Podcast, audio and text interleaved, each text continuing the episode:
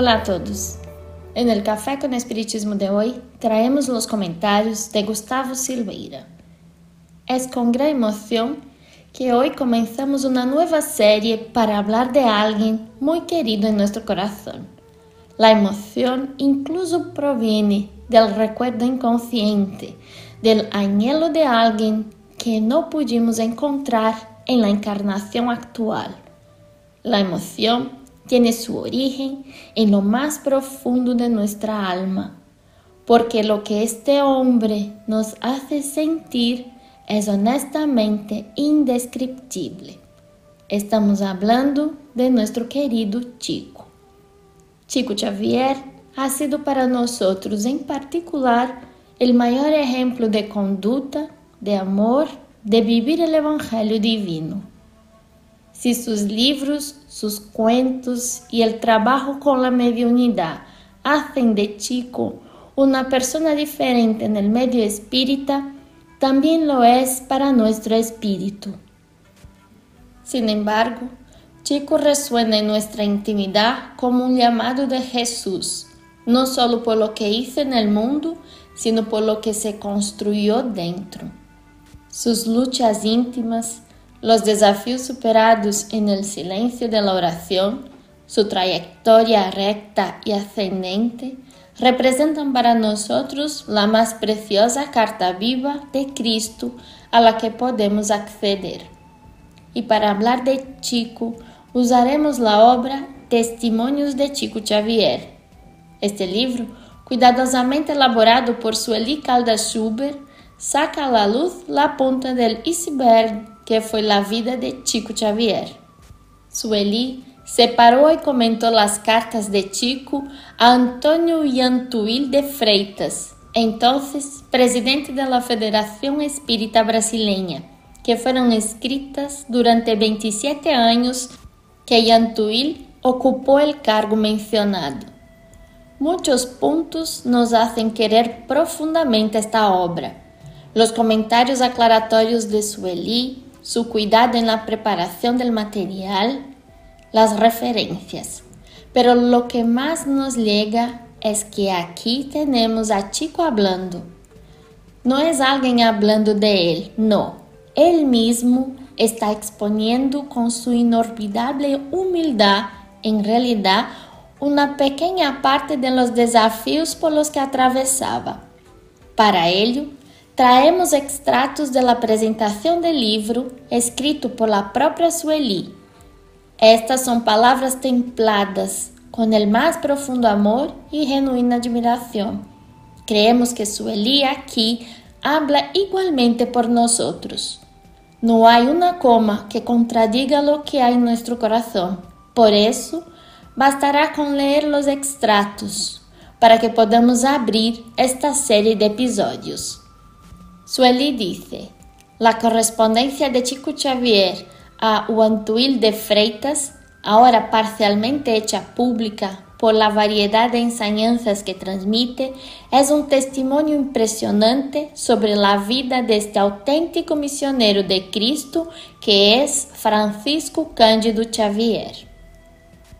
A través de los extractos de estas cartas, la verdad de los hechos sale a la luz de forma cristalina, borrando rastros de posibles distorsiones y disolviendo dudas.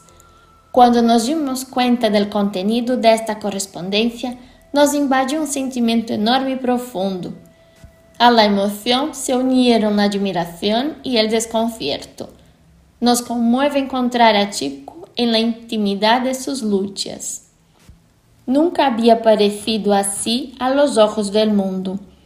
Aqui estão seus testemunhos personales, seus sentimentos mais íntimos, sua experiência diária dentro de seu próprio coração. Em muitos momentos, a confissão de seus sofrimentos, de suas reacções a las crueles persecuções, las viles calumnias que se le dirigieron, las hirientes críticas y agresiones que con espantosa frecuencia se repetían en su vida cotidiana nos impactaron grandemente. La verdadera dimensión de la figura humana de Chico Xavier aparece así a través de sus cartas. Estos representan el sello de autenticidad en la vida misionera de uno de los mayores medios psicográficos que el mundo conoce. Paso a paso, vamos a seguir su trayectoria. Su vida es el mensaje de amor y paz más hermoso de nuestro tiempo. Su obra tiene una característica única, ya que habla no solo de sí mismo, sino también de Manuel, la noble entidad que es su guía espiritual, de Becerra de Meneses, quien durante más de medio siglo dirige su mediunidad de prescripción, de Humberto de Campos y André Luiz, por cientos de poetas y muchos escritores, haciendo innumerables autores para un solo medium.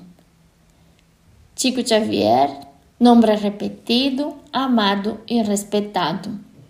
Quantos são consolados, iluminados, despertados à vida, salvados de la muerte, redimidos, revividos em la esperança, aprendidos de amar, regressados a Cristo através de sua bendita mediunidade?